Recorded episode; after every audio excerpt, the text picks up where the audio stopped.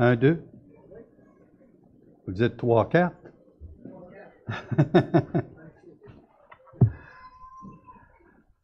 Je regardais les tout petits. Alors, vous savez que cette semaine, euh, ma femme a vieilli beaucoup parce qu'elle est dépendante du gouvernement du Canada maintenant. Alors, euh, je l'appelle mamie puis mémé. mémé, elle n'aime pas ça. Alors, euh, on est heureux récipiendaire du titre de grand-papa puis grand-maman.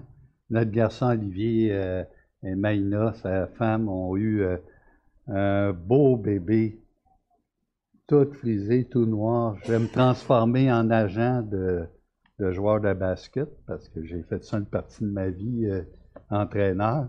Fait que là, je suis rendu son gérant. Puis, Donc, on est. Euh, ça nous rend toujours un peu gaga, mais je suis content d'être gaga. OK? Donc, j'espère que vous allez me supporter comme ça. Vous êtes ma famille. Donc, euh, ce matin aussi, ça nous faisait du bien d'entendre le saxophone puis euh, la, flûte. Hein? Ça fait des, mois que ça nous a manqué. Donc, euh, pour la gloire de Dieu, donc on est, on est bien heureux. Hein? Il faut se réjouir. Ensuite, cette semaine, je reçois un téléphone comme ça à l'impromptu. C'est mon Alexandre qui appelle. Puis là, avant de réagir, pogne le téléphone, puis je réagis pas qu'il m'appelle de la Floride. Là, qu'est-ce que tu fais là, toi? Il m'appelait. T'es en vacances. Puis là, vous savez, il y a la DPJ, le département de la protection de la jeunesse, mais il faudrait créer un département, le, le, D, le DPP, le département de la protection des pasteurs. Puis les signaler dans ce temps-là. OK? Alors, on a, euh, vous avez euh, pris connaissance des nouvelles, Émile, euh, un, un, appendice euh, douloureux, donc une opération. Donc, euh, qu'est-ce qu'on dit dans ce temps-là, les coutures? Toutes choses? que vous regardez aussi toutes choses qu'on court. D'accord? Ça forme le caractère, ça forme nos. c'est la vie. Hein? Donc, ce matin, je vais détendre Denis. Tu n'es pas obligé de me rappeler quelle heure il est, je vais le dépasser. bon, frères et sœurs, j'ai pensé à vous euh, toute la semaine. Puis, euh, c'est Gaétan la semaine prochaine qui va continuer aussi euh, ce message. Alors, Alexandre nous a laissé un beau cadeau avec, avec Luc 21. Vous pouvez tourner dans Luc 21.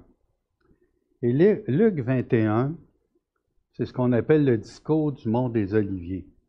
Et vous savez, maintenant, il y a certains passages des Écritures qu'on n'aborde plus dans les églises parce que ça va faire des histoires, ça va être mal compris. Bon, alors nous, on prêche toute la Bible. Puis ce matin, dans le fond, c'est que je vais vous élargir en termes de, compréhension, d'acceptation et euh, vous savez, celle qu'on a entendue, euh, je n'étais pas au courant de ce que euh, Denis était pour présenter. Elle a un nom, elle s'appelle Stéphanie Ryder. Stéphanie Ryder est à l'Église Nouvelle Vie, mais c'est une femme très brillante. Vous avez entendu son pédigré de diplôme. Et une femme qui parle très bien. Et donc, on peut voir que elle s'est rendue devant une évidence. Hein? Et euh, ça fait du bien pour l'âme. Et n'ayez pas peur en, passant de la science. C'est sûr qu'il y a des commentaires qui sont émis par certains, mais il y a, des scientifiques qui sont créationnistes, qui croient que Dieu, qui a, une puissance derrière tout ça, et c'est pas parce que des fois on parle en milliards d'années qu'il faut fermer le poste ou euh, euh, tirer la, euh, bobinette, hein, OK? Donc, ils sont en train de réaliser que quand bien même que tu dirais n'importe quoi, si c'est la vérité, tu vas la rencontrer un jour ou l'autre. Donc, n'ayez pas peur. Ensuite, on est, durant le temps des vacances.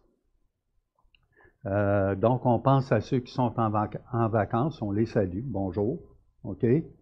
N'oubliez pas, amenez le Seigneur avec vous, parce qu'il va vous ramener. OK? On n'est jamais en vacances, Seigneur. On est en vacances avec le Seigneur. Et euh, on salue aussi ceux qui sont euh, à la maison, retenus, à l'hôpital, ou on vous aime beaucoup on pense à vous, on prie pour vous. Puis euh, vous faites partie de la famille, donc c'est important. Euh,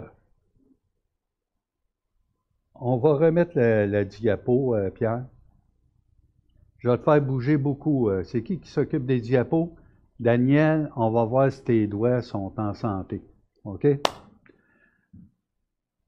Luc 21, 5 à 28, c'est la destruction de Jérusalem et l'avènement du Fils de l'homme. C'est le titre que j'ai que j'ai euh, donné. Et euh, j'avais trouvé un autre petit titre. Euh, Jésus nous parle de l'avenir. D'accord? Et ça fait contraste avec Amex, Amex qui était à Chambly ce matin on prête nos gens, hein? on participe dans le, ministère des autres églises. Alors, euh, pour que ça soit plus tranquille, j'ai envoyé euh, André et Christiane avec lui. Non, ils ont décidé d'aller d'aller le, supporter. Donc, euh, on est bien content quand on peut participer au ministère des autres, d'accord? votre implication est importante. Alors, ce matin, avant, euh, je vais vous lire le texte.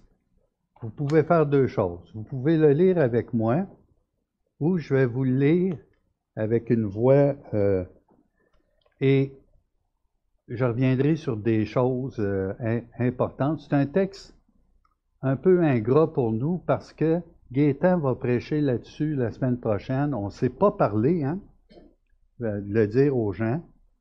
Puis là, vous prenez des chances, des fois que vous ne seriez pas de la même position eschatologique, que vous allez faire, puis comment vous allez vous en sortir. Puis, alors nous, on est une grande famille. C'est pour ça qu'on vous parle comme ça. Et vous allez voir que euh, c'est beaucoup moins euh, grave qu'il n'en paraît. D'accord? Il y a des attitudes, par exemple, qu'on doit adopter à travers euh, ce qui va être nous dit, être dit. Il y a des choses qui vont être dites aux disciples dans l'immédiat, futur immédiat, futur moyen terme et futur long terme. Et il y a des fois, le vous devient nous. Ah, vous m'avez perdu déjà, hein? Alors le vous, il va parler à ses disciples, puis on va voir que ça s'élargit dans le futur puisque les disciples sont déjà morts. Donc, c'est un texte très intéressant et il faut lire le texte pour ce qu'il est. D'accord? Alors, sans plus tarder, comme quelques-uns parlaient des belles pierres et des offrandes qui faisaient l'ornement du temple, Jésus dit, Les jours viendront où, de ce que vous voyez, il ne restera pas pierre sur pierre qui ne soit renversée. Et lui demandèrent, Maître, quand donc cela arrivera-t-il et à quel signe connaîtra-t-on que ces choses vont arriver? Première partie que nous allons voir. Jésus répondit, Prenez garde que vous ne soyez séduits. Prenez garde. Alors, car plusieurs viendront en mon nom disant, C'est moi, et le temps approche. Ne les suivez pas. Quand vous entendrez parler de guerre et de, soulèvement, ne soyez pas effrayés, car il faut que ces choses et je, l'ai souligné, arrive premièrement, mais ce ne sera pas encore la fin. Retenez les mais, les maintenant, les plus tard dans ce texte-là, c'est très important. Alors, il leur dit, une nation s'élèvera contre une nation et un royaume contre un royaume.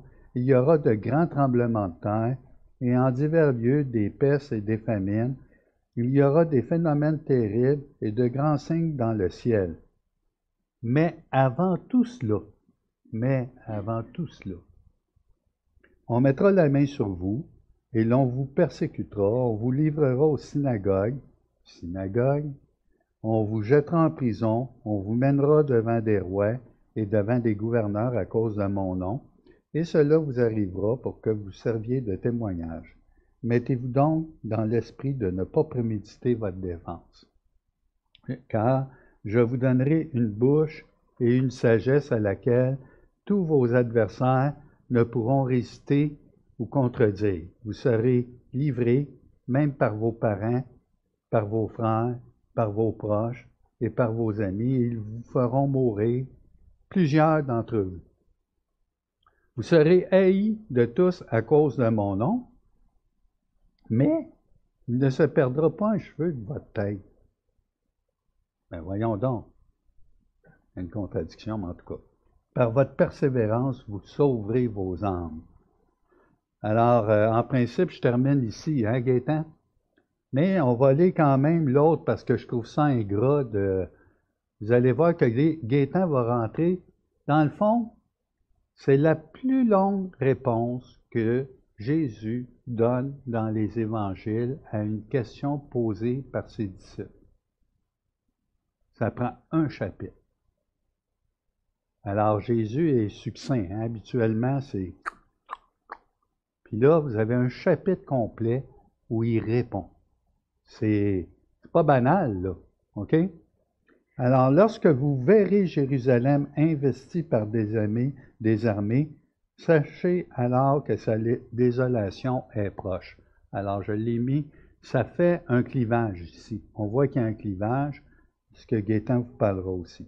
Alors que ceux qui seront en Judée fuient dans les montagnes, que ceux qui seront au milieu de Jérusalem en sortent, et que ceux qui seront dans les champs n'entrent pas dans la ville, car ce seront des jours de vengeance pour l'accomplissement de, tout ce qui est, euh, de tout ce qui est écrit. Malheur aux femmes qui seront enceintes et à celles qui allaiteront en ce jour-là. Alors, vous savez, c'est quoi des bébés, hein? Les mamans? Puis, euh, malheur. Donc, Jésus est concerné par cette journée-là pour les femmes qui vont allaiter, qui vont avoir des enfants. OK? Car il y aura une grande détresse dans le pays et de la colère contre ce peuple. Ils tomberont sur le tranchant de l'épée, ils seront amenés captifs parmi toutes les nations, et Jérusalem sera foulée aux pieds par les nations, jusqu'à ce que les temps des nations soient accomplis. Alors ça aussi, c'est une autre expression que j'aurais dû souligner. C'est quoi le temps des nations? Qu'est-ce que ça veut dire? Donc, vous imaginez qu'on a beaucoup de stock devant nous. Hein? Alors, euh, euh, soyez, je vous dirais, magnanime. Je vais traverser le texte avec vous, mais je vais vous donner juste des brides d'informations, mais tout de suite au départ. Je vais vous donner des, des aides qui vont vous aider à amener à mettre en pratique les euh, vérités qui sont énoncées. Et ça peut paraître un texte très dur, mais c'est un texte très nourrissant pour savoir quelle est notre direction comme, comme chrétien. Qu'est-ce qu'on doit faire? Alors, euh, les diapos, Pierre, je pense, pour bien interpréter, tu peux continuer. Daniel.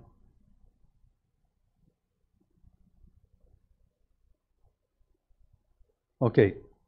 Alors, c'est ce que je viens de dire. Pour bien interpréter, je vais vous donner des, énoncés. L'autre diapo. OK. Apprendre à marcher dans les sandales de Jésus, des apôtres et des disciples et de ceux et celles qui écoutaient les enseignements du Maître, être dans leur peau. C'est le premier principe.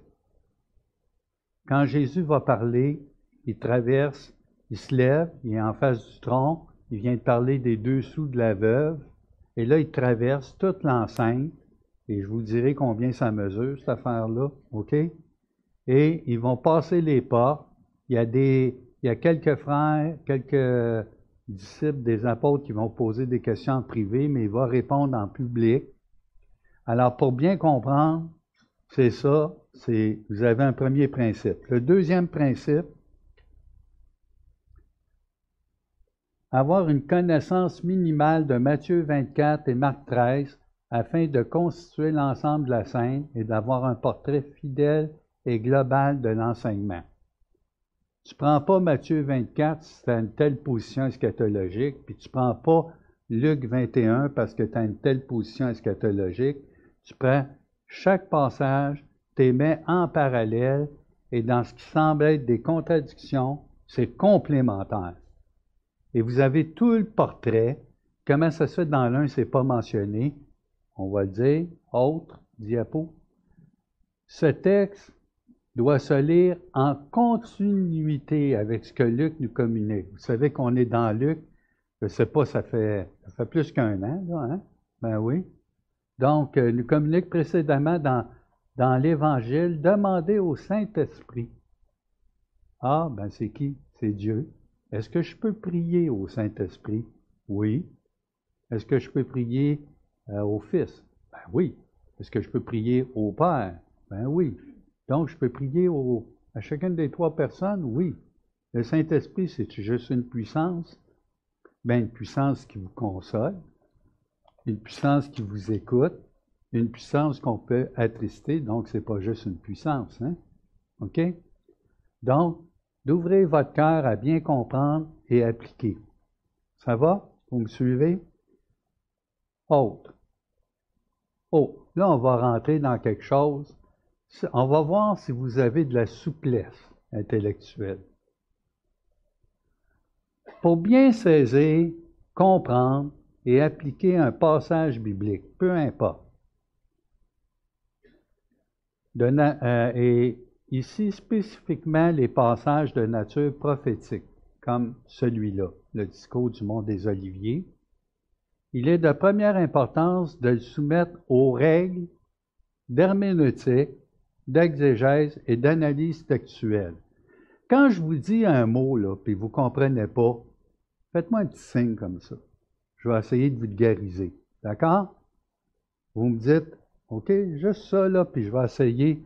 Donc, il y a des règles pour comprendre un texte, pour l'interpréter, pour bien saisir, pour le lire dans son contexte.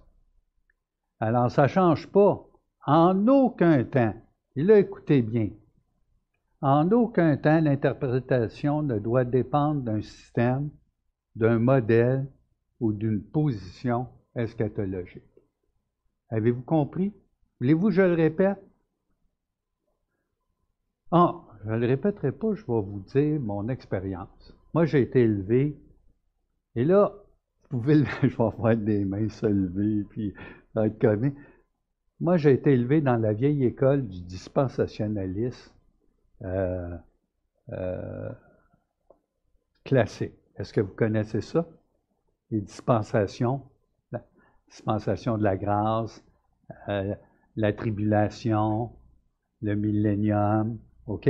Alors, j'en aurais là, pour toute l'avant-midi à vous compter. Puis ça, on vivait à une époque où on était chien et chat. On regardait ceux qui avaient une autre position eschatologique comme des ennemis. Et ces gens-là, avec la même grâce, nous regardaient comme des ennemis. Il y avait à l'association, dans ce temps-là, deux cours d'eschatologie. Un cours d'eschatologie pré-mille puis un cours d'eschatologie à mille. Est-ce que je vous ai perdu? Oui, pour la moitié, mais ce n'est pas grave. Pour vous montrer à quel point le cœur de l'homme est embarqué dans des bébites puis veut contrôler les choses. Quand il y avait un prédicateur qui venait prêcher sur euh, la fin des temps ou le retour de Jésus-Christ ou l'Apocalypse, j'avais toujours une fébrilité de jeune. On veut savoir, hein? Vous avez entendu le discours sur l'avenir de la, sur l'avenir d'Amex, hein? OK? Quand on, les livres de théologie qui sortent, puis euh, Yves euh, pourrait discuter avec, euh, au, début de notre vie chrétienne, on, on, était des fins collectionneurs de volumes pour essayer de comprendre la théologie, la doctrine, puis tout ça. Tu veux contrôler ton environnement. Tu veux tout connaître sur telle doctrine, tel sujet. Ce qui fait que tu as l'impression de contrôler les choses.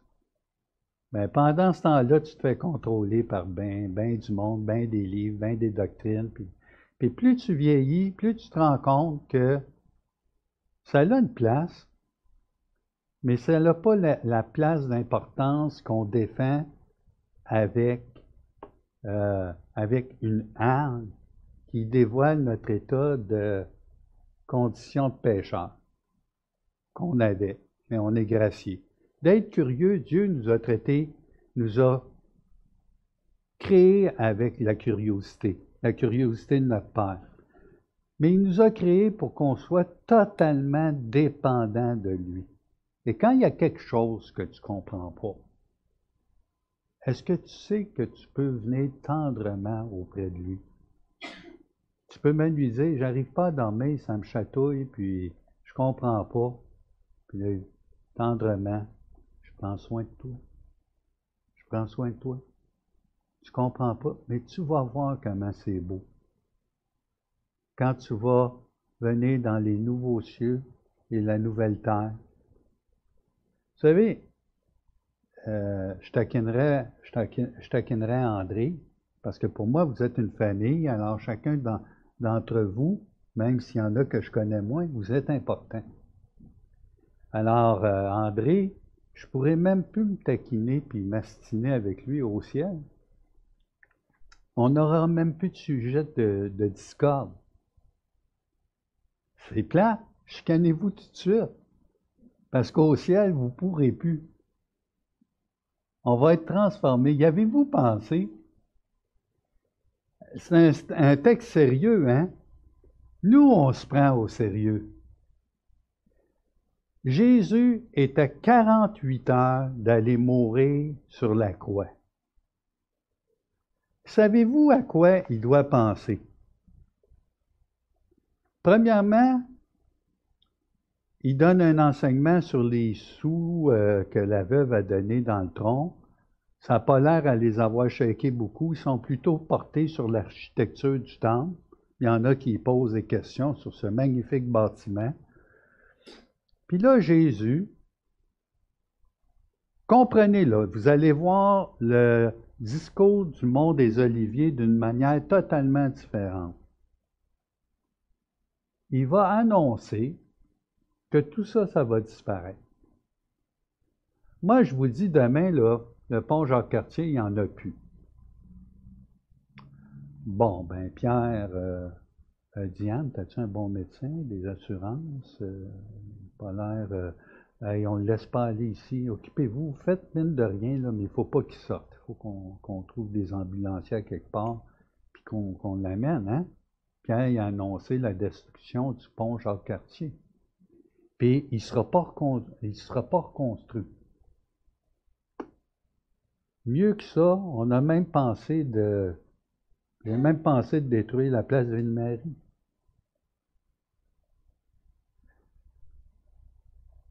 Si tu ne sais pas ce qu'un juif pense à l'époque, il leur annonce, il leur annonce que le temple va être détruit.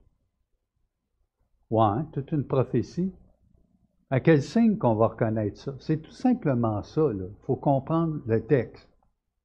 Puis c'est pas une petite affaire. Nous, on lit ça des années après, mais je t'annonce que si je rentre dans ton quotidien, là, puis euh, je te dis demain, on ne pourra plus se servir de l'argent qu'on a pour acheter des choses. Là, ça va venir vous chercher directement dans votre quotidien.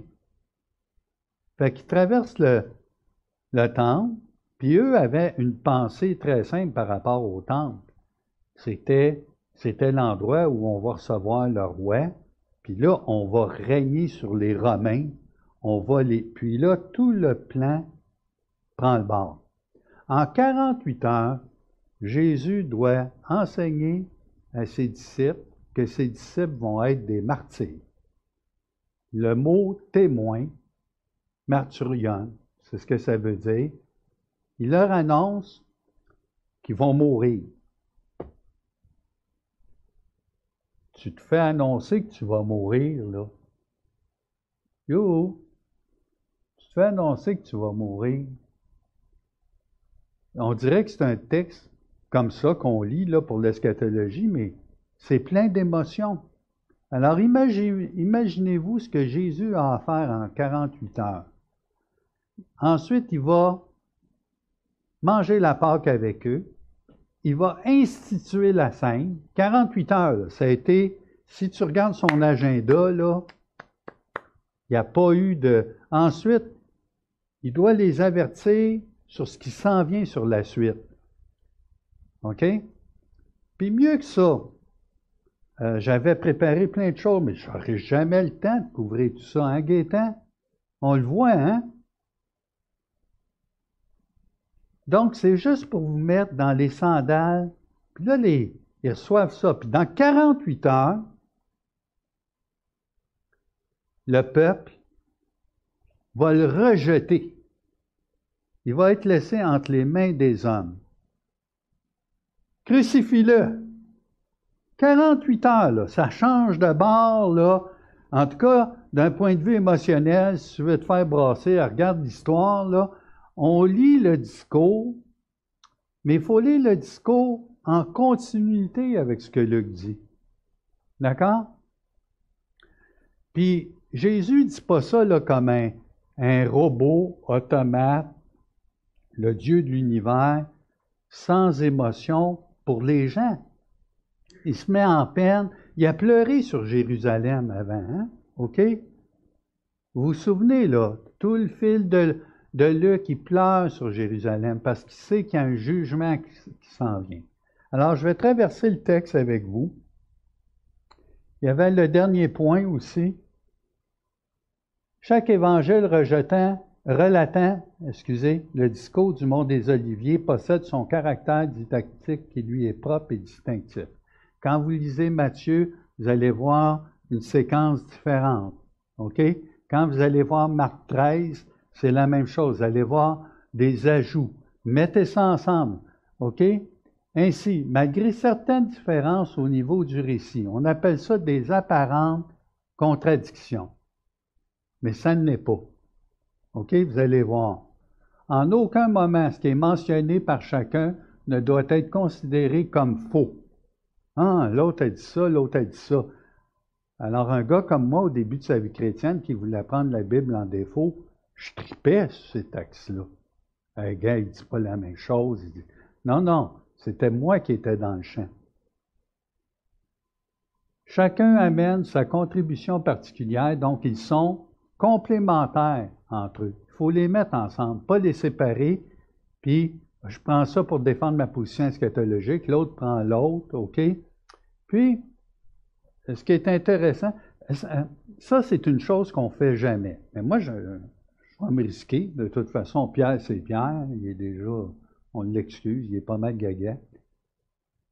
Savez-vous, c'est quoi ma position eschatologique? Allez-y, allez-y, là, on parle. Hein? À millénariste? OK? D'autres, allez-y. Hein? Ben, je t'ai parlé, que, n'a pas de mérite. Là, j'ai inventé trois mots. Ça va? Écoutez bien. tu vas dire, tu fais exprès, là, les mains vont se lever. Je suis amodéliste, asystémique, puis appositionnel.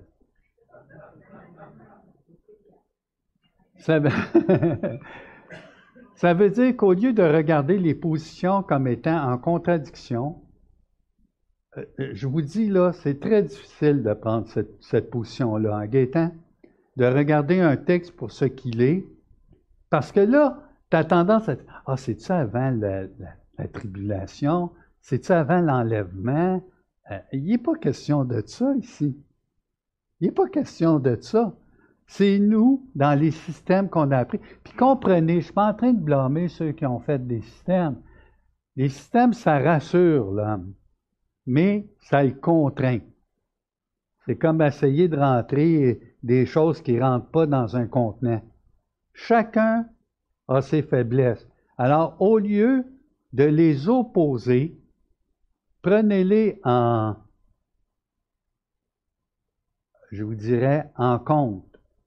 Puis, euh, pour montrer euh, que j'écoute quand elle parle. Euh, j'ai écouté Réal Gaudreau, son message sur le, les nouveaux cieux, la nouvelle terre, c'est intéressant parce que lui, il dit Ah, il dit les a mille, les pré-mille, les post-mille, puis les dix mille, puis les cent mille. Ça, c'est une blague. OK? Pour montrer comment qu'on peut être. Puis là, on ne parle pas de ces passages-là où, quand on va être au ciel auprès de Jésus, on va être dans un état qui est même pas. Je peux vous le décrire avec des mots ici-bas, mais infiniment au-delà de ce qu'on peut trouver de plus parfait ici-bas.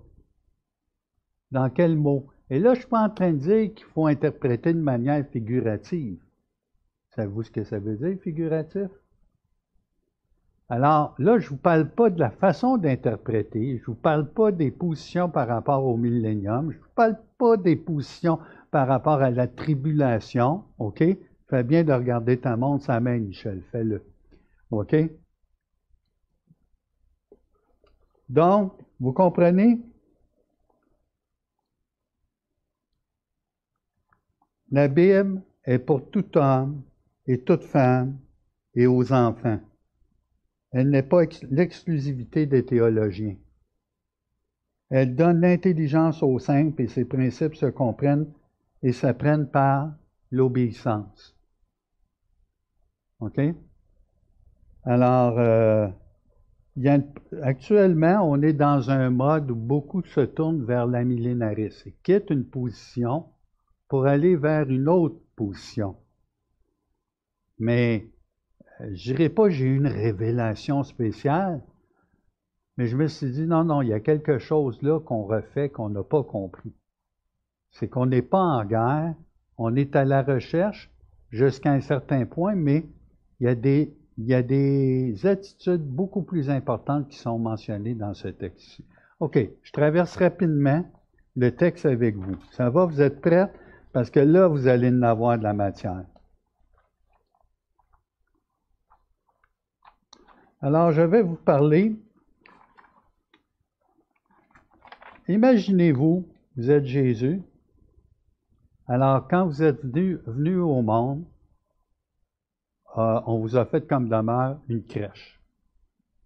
Vous êtes né dans une crèche. Le roi, le sauveur, le seigneur de cette terre, reçu dans une crèche. Puis Jésus n'a pas sa place dans le temple. De quelle autorité tu fais ces choses? De quelle autorité tu renverses les tables des... Vous voyez que c'est tout ensemble, hein? Tout ce qu'on vient de traverser, c'est tout ensemble. Puis là, tu es dans le temple qui va être détruit parce que ça va être un jugement, un jugement de Dieu. Parce que le temple n'a pas sa place pour Dieu. Réfléchissez à ça. Vous avez un temple d'une beauté. OK. Alors, le temple.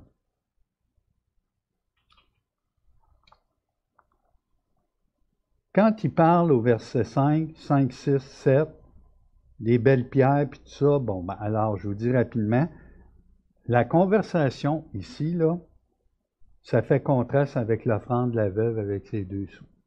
La richesse, puis euh, toute la splendeur du temple. La complémentarité, le temple, euh, le mont des Oliviers, ils vont s'asseoir en face pour le regarder. Il y a la vallée du Cédron, c'est à peu près 200, 300 mètres, ils doivent traverser. Ils regardent le temple briller. Ça brille, cette affaire-là. C'est une telle beauté. Et euh, il va enseigner ses apôtres sur ce qui les attend. Et vous savez, Jésus répondit à ses, disciples aux gens qui l'écoutaient. Il dit, prenez garde que vous ne soyez séduits. À qui qui dit ça? Aux apôtres, aux disciples du moment qui sont là. Est-ce qu'il le dit à nous? Ah prenez position. Est-ce qu'il le dit à nous? Forcément, quand vous allez lire le texte, vous allez voir que ça s'adresse même à nous plus tard. C'est une parole qui est vivante. On est capable de la comprendre dans son contexte. mais on sait que cet enseignement-là tient pour nous. OK? Parce que, car plusieurs viendront en mon nom. Puis, euh, intensément dans la période avant la, destruction du temple, il y a toutes sortes de zélotes, de, de factions qui vont, qui vont se présenter, puis ils vont se présenter comme des messies. Puis retenez en mon nom, retenez en son nom. Alors tu peux te présenter comme le Messie ou tu peux te, te présenter comme un représentant de lui. OK? Et là, tu peux dire, il faut les chasser, ces Romains-là.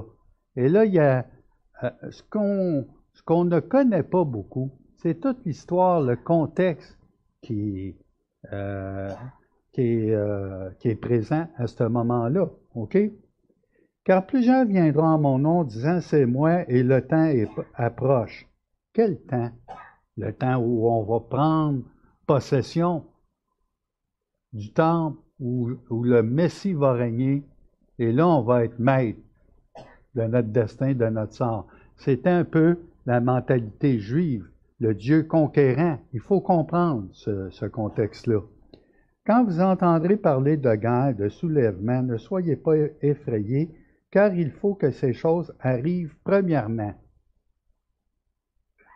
Mais ce ne sera pas encore la fin. Alors là, vous voyez deux pôles se dessiner. Le premier pôle, c'est qu'on va vous parler de la destruction du temple. Et le deuxième pôle, c'est qu'on va parler du jour de l'avènement de Jésus-Christ. Et dans le même texte, il y a des fois, on essaie de distinguer ah, ben cette partie-là va parler jusqu'à la destruction du temple, puis ensuite l'autre partie va parler jusqu'à l'avènement.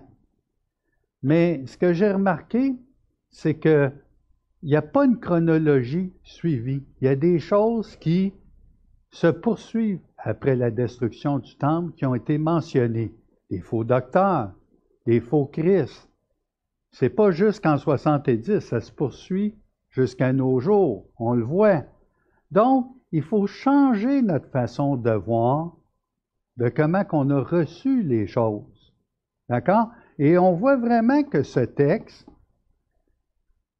s'adresse pas seulement aux disciples et aux apôtres, il s'adresse à nous. Il y a un souci pour nous.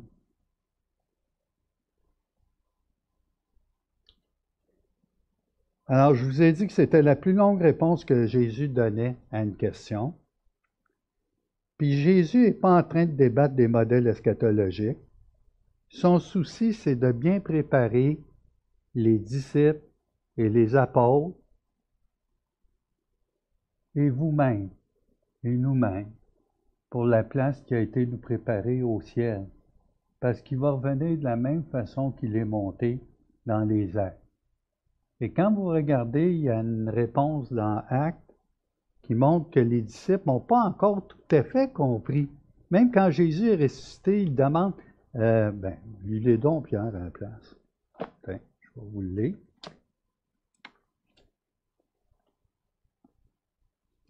Acte. Alors les apôtres, ça c'est après la résurrection, ça va? On est dans Acte 1.6. Les apôtres réunis lui demandèrent, Seigneur, est-ce en ce temps que tu rétabliras le royaume d'Israël? C'est après sa résurrection, ça. Il leur répondit, ce n'est pas à vous de connaître les temps ou le moment que le Père a fixé de sa propre autorité. Mais vous recevrez une puissance, le Saint-Esprit, hein, qui euh, survenant sur vous, et vous serez mes témoins à Jérusalem, dans toute la Judée, dans la Samarie et jusqu'aux extrémités de la terre. Ils reçoivent leur mandat. Mes témoins, vous serez mes martyrs. Vous n'aimez pas ça, hein? Martyrion. OK?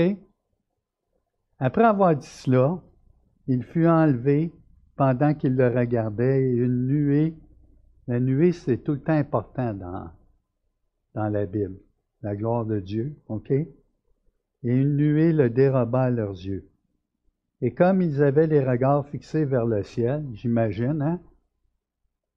Qu'est-ce qui se passe là? là? Attends. Oui. Pendant qu'il s'en allait, voici deux hommes vêtus de blanc leur apparurent. Toute la gang en même temps. OK? Il dit, Hommes galiléens, pourquoi vous arrêtez-vous à regarder au ciel? OK? Il est-tu parti au ciel par en haut, par en bas, par le coup? Bon, OK. Ce Jésus qui a été enlevé au ciel du milieu de vous reviendra de la même manière que vous l'avez vu allant au ciel. Ah, j'oubliais. Keep it simple, puis keep balance. Gardez ça simple, puis gardez l'équilibre. Il est monté au ciel, ben il va revenir. Ben oui, mais l'éclair, là, qu'on manquera pas, ben peut-être qu'il est dans l'huée. Euh, Dieu, il nous promet un paquet de surprises. Tu n'es pas prêt, tu n'es pas obligé de savoir d'avance, mais tu vas le savoir. Puis quand un se présente en son nom, puis il dit c'est moi, on ne pourra pas vous jouer le tour. Vous êtes des élus. Si vous avez cru en Dieu, alors soyez quand même sur vos gardes. La Bible le dit. Hein? Soyez avertis. C'est des textes de consolation pour l'âme. Ce pas des textes pour nous effrayer.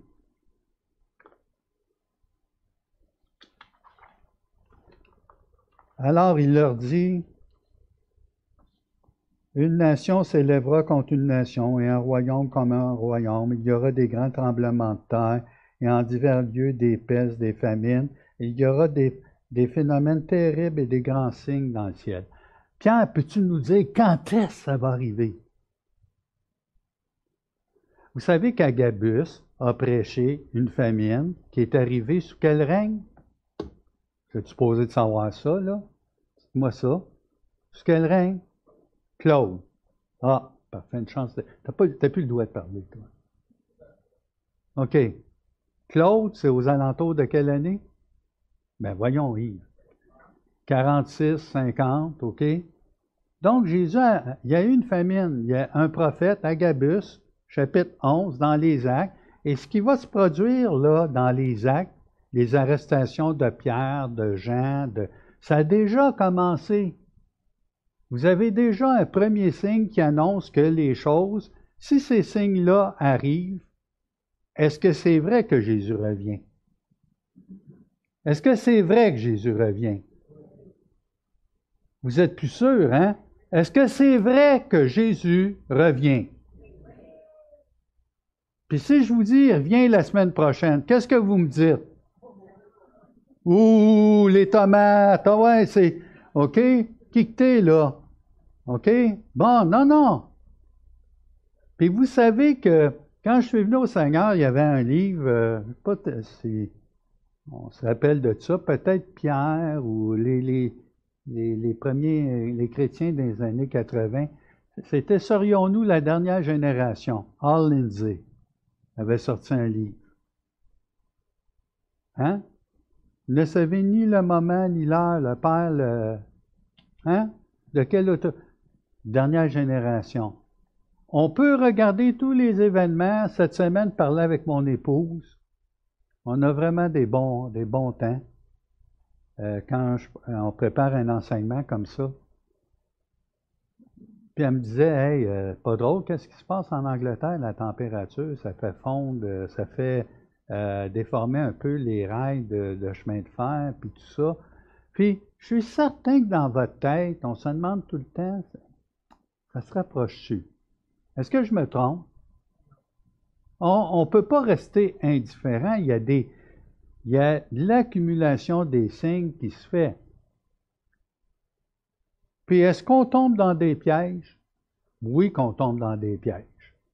On-tu pensé que Donald Trump était la bête à un moment donné? Non, bon, OK. Vous, bon, vous comprenez ce que je veux dire? Hein? Vous comprenez? C'est pas. Il y a des railleurs qui disent Ah, depuis le temps que c'est annoncé, euh, le retour de Jésus-Christ, tu crois ça? Puis, si vous saviez. Le, comment il s'appelle le télescope qu'ils ont envoyé? Euh, James Webb, hein? C'était magnifique les images, hein, Denis? Ah! Puis là, tu vois ça, là, puis comme chrétien, tu dis, t'as une joie. T'es pas effrayé, puis t'as même de la peine pour ceux qui le voient pas. De dire, mes amis, rendez gloire à celui qui a fait toutes choses. Est-ce que vous savez que c'est votre Père? Vous êtes un enfant de Dieu. Vous êtes les fils et les filles de ce Dieu-là. Et Satan veut toujours vous raver votre joie parce qu'il veut vous dire que vous êtes indigne. Je vais terminer juste avec le temple. Hein, on, fait ce qu'on peut, hein, Gaétan? Hein? Le temple. Le temple. Le temple, il y a 1562 pieds de longueur, environ 500 mètres. 500 mètres, c'est euh, la moitié d'un kilomètre. C'est long. OK? Ah non, on n'a pas idée. Puis sa largeur, bien, il y a 300 mètres.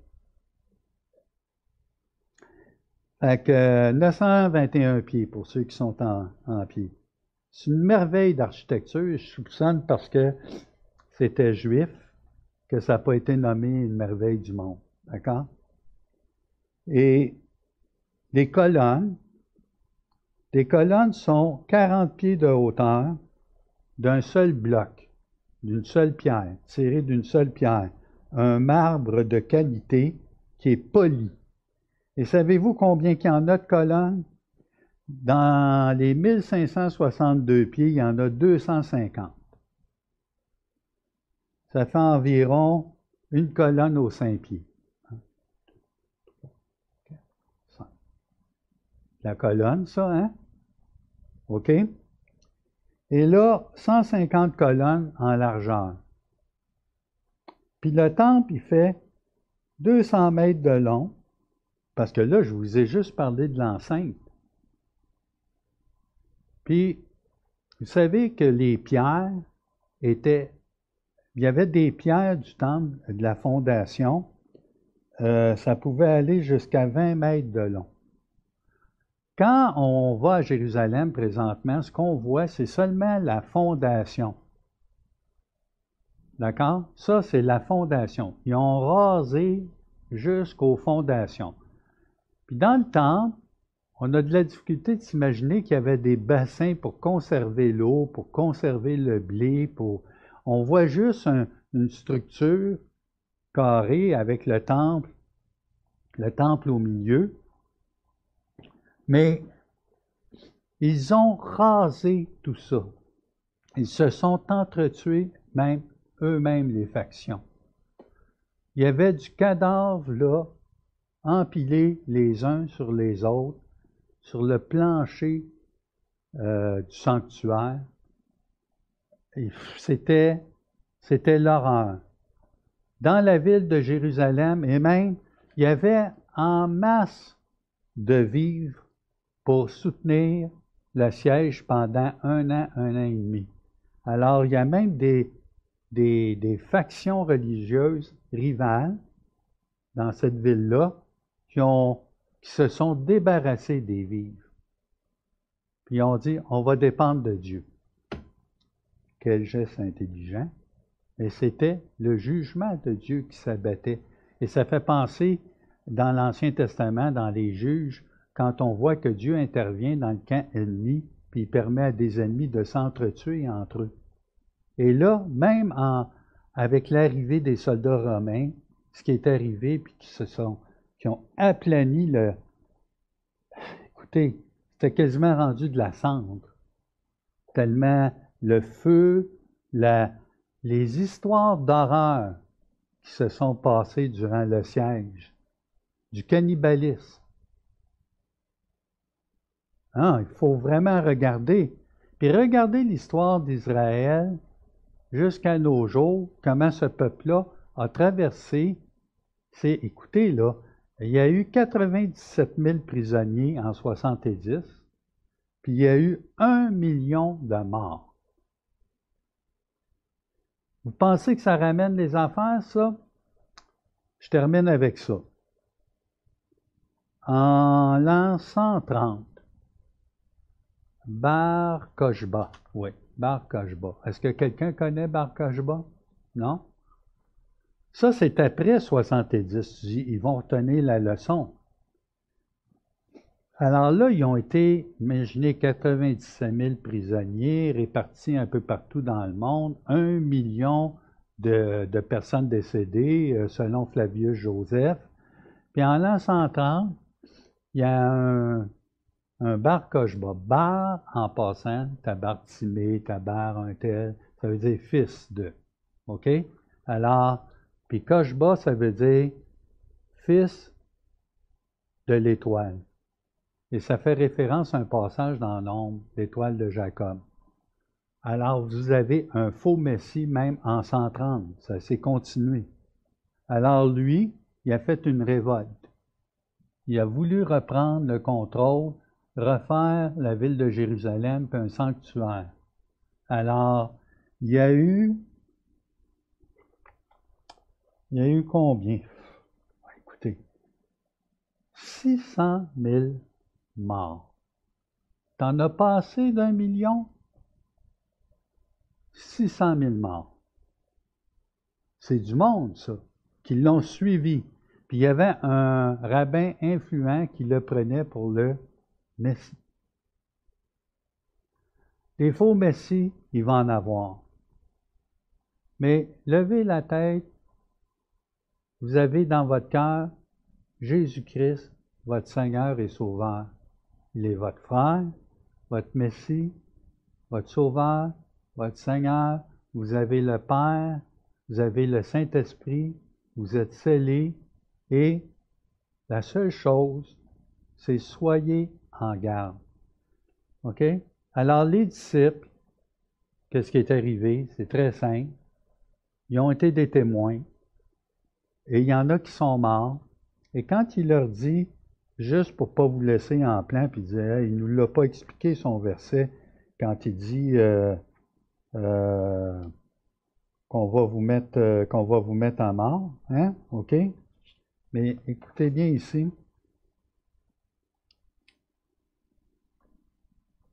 On va vous amener devant au verset 12, mais avant tout cela, on mettra la main sur vous et l'on vous persécutera, on vous livrera aux synagogues et on vous jettera en prison, on vous mènera devant des rois et devant des gouverneurs à cause de mon nom. Cela vous arrivera pour que vous serviez de martyr. Mettez-vous à l'esprit de ne pas euh, préparer votre défense. D'accord? C'est ce qu'il dit. Et il dit aussi, excusez, je suis un peu perdu dans mes feuilles, il y a ce passage qui semble contradictoire. Et il va leur dire, mais il ne se perdra pas un cheveu de votre tête.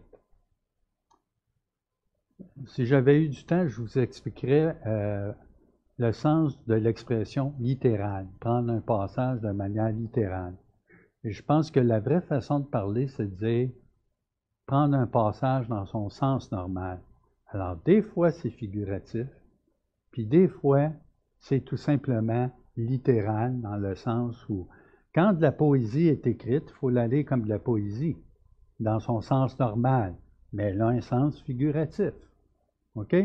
Donc, de faire une dispute sur les, les genres, il euh, faut bien comprendre de quoi on parle. Et ici, il ne se perdra pas un cheveu de votre tête, ça pourrait dire, si Dieu le veut, mais d'un niveau spirituel, vous êtes déjà scellé au ciel avec Jésus. Alors, vous servirez de témoin si craignez plutôt celui qui, détient vos âmes dans ses mains. Ne craignez pas les. Il on le voit là, on peut, dans Hébreu, vous avez des témoins, il y en a qui ont eu la tête coupée ou tout ça, OK? Et concernant le sens normal des choses, si je vous dis par exemple, euh, mon père est dans les patins. Qu'est-ce que vous comprenez? Mon père est dans les patins.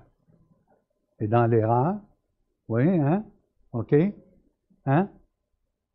Donc, ayez pas peur. Mon père est dans les patins. Hein? C'est pas ce qu'il dit, hein? Ben, vous trompez, mon père est cultivateur. Ça fait 20 ans qu'il fait des patates dans un champ. OK? Bon. Mais si vous lisez l'expression, tantôt est figurative, tantôt son sens normal, d'accord? Keep it simple. Gardez ça simple, puis gardez l'équilibre. Alors, on va prier. OK? Notre Dieu, notre Père, merci. Merci, Seigneur Jésus, de ce que tu n'es pas un prophète sensationnaliste qui, euh, qui euh, nous annonce des catastrophes pour nous mettre en envers. Tu as un plan, tu reviens bientôt. Seigneur, nous serons délivrés totalement des souffrances de ce siècle présent, de cette lourdeur que l'on voit dans notre vie quand on veut faire le bien que le mal est attaché à nous. Et oui, on peut, on peut venir constamment auprès de toi pour avoir cette victoire. Et quand nous cédons, Seigneur, donne-nous de ne pas te fuir, mais de confesser nos manquements. Donne-nous d'avoir cette assurance auprès de toi que tu as en réserve un plan tellement merveilleux, de ne pas se laisser troubler par des choses qu'on peut lire parfois dans ta parole, qu'on ne comprend pas, qu'on trouve difficile, mais nous ne sommes, pas orphelins. Tu nous as laissé ton Saint-Esprit.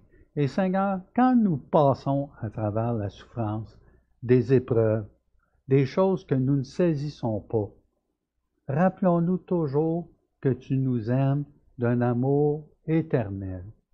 Et même si je ne saisis pas, et même si on est en vacances puis notre fils tombe malade, pourquoi? Notre Dieu, ça ne change pas ton amour pour nous? Et c'est l'assurance dans notre cœur que tu t'occupes de nous malgré la souffrance qu'on peut traverser. On veut te louer ce matin de ce que ces passages montrent combien même tu t'es soucié dans le jugement que tu permettais et que tu souciais de ces femmes enceintes, de ces gens, pour leur donner un dernier conseil de fuir euh, dans les montagnes. Mon Dieu, tu es tellement bon. Et je te demande de nous bénir tous afin que l'on se confie en toi et que nous puissions veiller à ta venue. Amen.